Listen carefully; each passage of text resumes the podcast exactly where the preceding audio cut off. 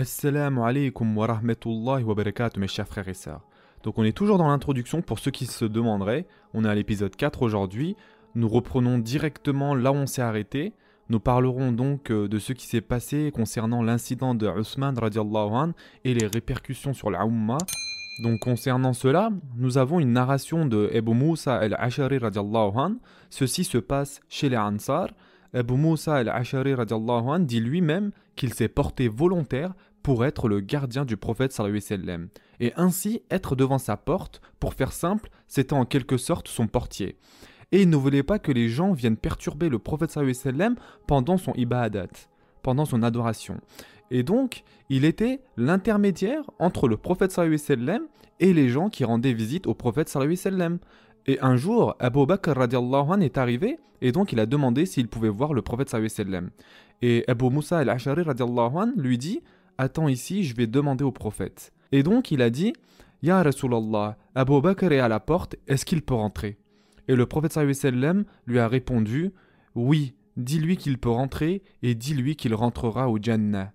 Ensuite, la même chose s'est produite avec Omar radiallahu. Et ensuite, Osman radiallahu arriva et là aussi la même chose se produisit. Mais il lui dit qu'il rentrera au Jannah après qu'une calamité lui sera tombée dessus. Il sera testé par ça et ensuite il rentrera au paradis. Donc la fitna a commencé au temps d'Othman radiallahu. Et c'est ce que Udayfa radiallahu a dit. Oh Omar, ne t'inquiète pas, tu ne verras pas la fitna. Parce qu'il est important de préciser ici que l'assassinat de Omar radiallahu était juste le motif d'une personne dérangée. Ce n'était pas une conspiration, il n'y avait pas une émeute ou une hystérie de la foule, c'était l'œuvre d'une seule personne dérangée.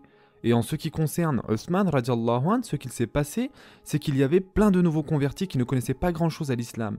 Il y a eu donc des émeutes organisées, ce qui a créé une hystérie de la foule et cela a divisé la Ummah. N'hésitez pas à regarder la vidéo que j'ai faite sur Omar et Osman. Cela va vous permettre de comprendre mieux ce que je raconte et cela va vous être bénéfique, inshallah. Et de plus, cela permettra d'approfondir vos connaissances sur les deux grands khalifas, inshallah. Et donc, dans le fameux hadith dans Muslim, le prophète sallam a dit à Osman radiallahu anh Oh Osman, Allah azawajal va te donner un vêtement à porter et des personnes vont venir et essayer de l'arracher sur toi. Ne leur donne pas ce vêtement jusqu'à ce qu'Allah lui-même le récupère. Nous comprenons tous ici aujourd'hui la signification de cette prédiction. Une question qu'on pourrait se poser, c'est est-ce que Osman radiallahu anh avait compris la signification de ceci lorsque le prophète sallam lui raconta? Peut-être que oui, peut-être que non. Mais une chose est certaine, c'est qu'il avait compris la signification de ceci durant son khilafa. Et c'est pour cette raison que anh est resté ferme sur sa décision et qu'il est mort en tant que shahid. Une autre prédiction du prophète sallam est la prédiction de la bataille du chameau. Et la bataille du chameau est la bataille la plus tragique sans aucun doute du début de l'islam, durant le temps des Sahaba. C'était l'une des batailles les plus déchirantes du début de l'islam. Comment pouvez-vous choisir un camp? Imaginez, d'un côté, vous avez Aïcha radiallahu anh, Talha radiallahu anh, et Zubayr radiallahu anh. Et de l'autre côté, vous avez Ali ibn Abi Talib radiallahu anh et plusieurs autres Sahaba. Honnêtement, comment pouvez-vous choisir un camp ici? Et c'est pour cette raison qu'on a demandé à l'imam Ahmed ibn Hanbal radiallahu anh, que se serait-il passé à cette époque si on était là-bas? Quel camp il aurait fallu choisir. Imam Ahmed anh est mort 241 ans après l'Égir, donc 200 ans à peu près après la bataille du chameau. Et d'ailleurs, on l'appelle comme ça parce que Aïcha anh était sur un chameau qui disposait donc d'une selle entièrement fermée, comme une mini-tente sur un chameau si vous voulez. Car comme vous le savez, les mères des croyants n'avaient pas le droit d'être vues en public, contrairement aux autres femmes qui pouvaient sortir avec le hijab. Les femmes du prophète sallam n'avaient pas le droit d'être vues même en hijab. C'est pour cette raison que lorsqu'elles voyageaient, elles étaient donc dans cette mini-tente, et ceci est un commandement d'Allah subhanahu wa ta'ala seulement destiné aux mères des croyants. Personne n'a le droit de même voir la silhouette de nos mères. Et donc, lors de cette bataille, tout le monde pouvait voir cette mini-tente sur le chameau, et ce n'est pas quelque chose de commun durant une bataille, et c'est pour cette raison qu'ils ont décidé de l'appeler la bataille du chameau. Et donc, on posa la question à l'imam Ahmed, anh, à propos de cette bataille, et écoutez bien cette réponse, mes chers frères et sœurs. Il répondit Allah nous a sauvés de dégainer notre épée et avoir du sang sur nos mains, donc pourquoi ne sauverons-nous pas notre langue de choisir un camp? C'était une bataille et Alhamdulillah, Allah Azzawajal nous a pas testé avec. Nous n'avons pas eu besoin de choisir de camp et de sortir l'épée contre d'autres musulmans. Nous n'avons pas été forcés de choisir un camp, nous n'étions pas vivants à cette époque. Donc pourquoi me forcez-vous et essayez-vous d'entraîner ma langue à choisir un camp? Laissez-moi être silencieux. Voici la réponse de l'imam Ahmed. Et ceci fait partie de la théologie sunnite. Nous préférons rester silencieux sur ça à propos de ce qui s'est passé entre les Sahaba. Nous ne rentrons pas dans les détails car on n'en voit pas l'intérêt. Cette personne a dit ça, cette personne a fait ça, etc. On n'en voit pas l'intérêt.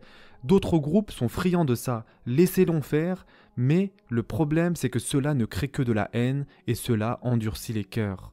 Ces personnes étaient des Sahaba, des personnes vertueuses. Et certes, ils ont eu un malentendu, et ce qui est passé est passé maintenant, la vie continue. Et donc, l'imam Ahmed a dit Je ne veux pas en parler, ma langue restera silencieuse sur ça.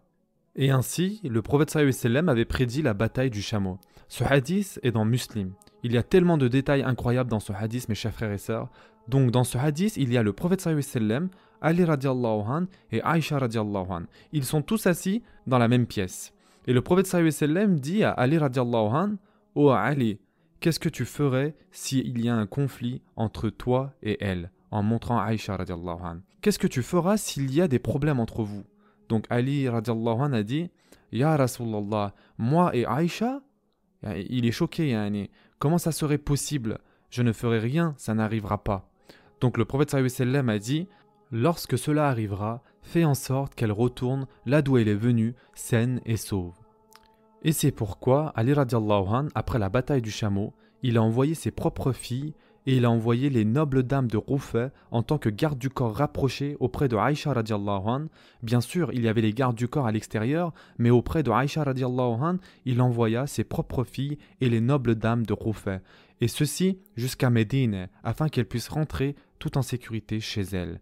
Et donc, Ali radiallahu anh a fait exactement ce que le prophète sallam lui a demandé de faire quand ce jour arriverait. Mais encore, le prophète sallam a aussi prédit la bataille de Siffin. Et cette bataille est une autre tragédie. Et sur un certain niveau, c'était pire que la bataille du chameau. Et de ces batailles, ce que l'on en dérive et ce que l'on apprend, c'est que même les personnes vertueuses, même les sahaba, des gens bien, peuvent être en désaccord. Les gens du paradis parfois ne s'entendent pas forcément ici dans le dunya, et ceci est une bonne chose à savoir. Parfois vous pouvez être en conflit avec quelqu'un, et pourtant, que ce soit vous ou la personne en face, cela n'empêche pas qu'il s'agit de bonnes personnes. Le point est que le prophète avait prédit la bataille de Siffin, et ce hadith se trouve dans Bukhari, mais également dans Muslim. C'est l'un des hadiths les plus authentiques possibles. C'est un hadith très connu, vous l'avez déjà sûrement entendu. Le prophète est sur le mimber et il est en train de donner un khutbah. Et son petit-fils, Hassan radiallahu qui a probablement 3 ans à ce moment, il vient et il a sur lui un taoub de couleur rouge. Vous savez, le vêtement typique des Arabes, la longue tunique. Et à cette période, les musulmans n'avaient pas beaucoup d'argent. Donc c'est pour cette raison qu'ils habillaient les enfants avec ces longs taoubs. Comme ça, le vêtement serait toujours à sa taille, même quand il grandirait.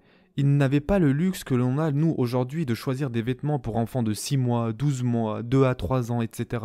Et donc ce taub touchait le sol. Et vous savez comment sont les petits enfants.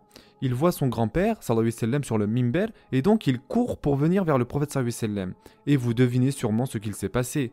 Il a marché sur son propre taub, et il est tombé, et il a commencé à pleurer, au milieu du mesjid. Et parfois, on a du mal à imaginer, ça nous paraît un peu abstrait, mais il s'agit d'êtres humains ici. Et que font les petits enfants quand ils tombent? Ils pleurent. Hassan radiallahu anh est juste un petit enfant.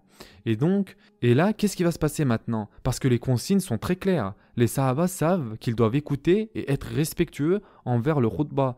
Qu'est-ce que vous voulez faire? Qui va prendre le petit Hassan radiallahu anh Ils ne savent pas quoi faire parce que d'un côté, nous avons le hadith authentique, ne faites rien et ne dites rien quand le imam donne le khutbah. Mais de l'autre côté, Hassan radiallahu anh est en train de pleurer. Que faire? Les sahaba ne sachant pas quoi faire, ils sont restés figés. Et donc le prophète sallam a interrompu sa khutbah, il est descendu du minber et a marché entre les sahaba jusqu'à Hassan radiallahu anh. Et il l'a pris dans ses bras, l'a calmé et il est remonté sur le minber. Et il a dit, sallallahu sallam, je n'arrivais pas à contrôler mon anxiété lorsque mon fils pleurait et il l'appelait son fils, alors que c'était son petit-fils. Donc le prophète et ceci se trouve dans les hadiths authentiques, il a embrassé Hassan radiallahu anh, alors qu'il était sur le mimber, il l'a soulevé, Hassan radiallahu anh, aux yeux de tous, et le prophète a dit Mon fils ici, regardez encore une fois, il l'appelle mon fils. Et ceci est un honneur pour Hassan radiallahu anh. Donc le prophète a dit Mon fils ici est un leader, et un jour, le temps arrivera où il sera la cause de la réconciliation entre deux larges groupes de musulmans. Ce hadith est tellement important. Regardez ici, le prophète n'a pas critiqué les deux côtés, il a ni les deux groupes. Il n'a pas dit qu'un groupe était dans le bon et l'autre dans l'erreur, ou encore qu'un groupe était bien guidé et que l'autre non. Nous, en tant que musulmans, nous respectons les deux groupes, tant bien même que nous pensons qu'un groupe était plus proche de la vérité que de l'autre. Mais nous respectons bien évidemment les deux groupes. Et on tient ça d'où? Du prophète sallam. Il a dit un jour, le temps arrivera où il sera la cause de la réconciliation entre deux larges groupes de musulmans. Et nous savons tous ce qui s'est passé entre Muawiyah et Ali. Ils se sont battus encore et encore, et à la mort de Ali an, Hassan an était à la tête pendant plusieurs mois. Muawiyah décida de faire une grande dernière attaque, et Hassan an a dit C'est trop, ça suffit maintenant. T'as qu'à le garder, je me désiste et je me retire. Et grâce à la décision de Hassan an, la Ummah a été unifiée et cela montre le véritable leader. Pas celui qui reste assis sur son trône, mais celui qui unit la Ummah est le vrai leader. Muawiyah an, on le respecte, c'est un sahabi, mais vous ne pouvez pas le comparer à Hassan radiallahu anh. Il n'y a aucune comparaison possible ici. Le vrai leader, pas dans le sens politique, certes dans ce sens-là, c'est les Umayyads, mais dans le sens métaphorique, le vrai leader est incontestablement Hassan radiallahu anh. On va s'arrêter ici. La prochaine fois, Inch'Allah, nous continuerons sur ça, car on n'a pas encore terminé les signes et les prédictions sur la fitna. Prenez soin de vous, mes chers frères et sœurs, et à très prochainement, Inch'Allah.